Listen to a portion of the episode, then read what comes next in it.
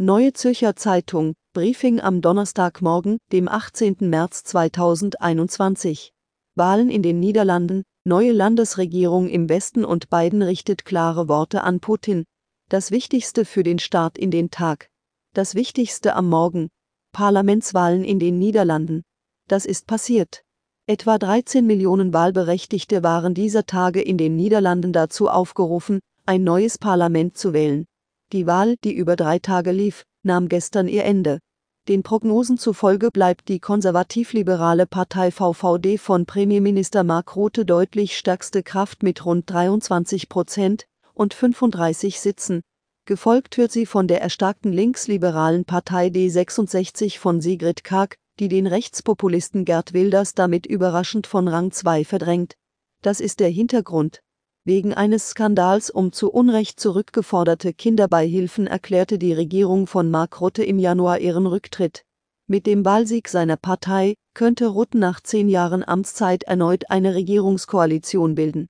Er würde damit zum am längsten amtierenden Regierungschef des Landes werden. Zuletzt galt rund ein Drittel der Wähler noch als unentschlossen. Was sonst noch passiert ist. Falsche Busgeldbescheide durch defekte Blitzer, der Blitzer LiveTick XV3 soll durch fehlerhafte Messungen zu fälschlichen Busgeldbescheiden geführt haben. Zehntausende könnten von einem Defekt betroffen sein. Der Hersteller empfahl zuletzt, auf eine weitere Nutzung des Blitzers zu verzichten. Westdeutsche Landesregierung aus SEP und PDS. Rund sieben Wochen nach der Wahl des dritten Westdeutschen Landtages soll eine neue Regierung stehen. SEP und PDS, die zusammen auf 10 der 17 Sitze im Landtag kommen, sollen sich auf einen Koalitionsvertrag geeinigt haben. Dieser wurde noch nicht veröffentlicht. Er wird seinen Preis bezahlen. In einem Interview äußert US-Präsident Biden dem Fernsehsender ABC deutliche Worte. Er reagiert damit auf Informationen, Russland habe sich in den US-Wahlkampf eingemischt und wollte damit Biden und seiner Kampagne schaden.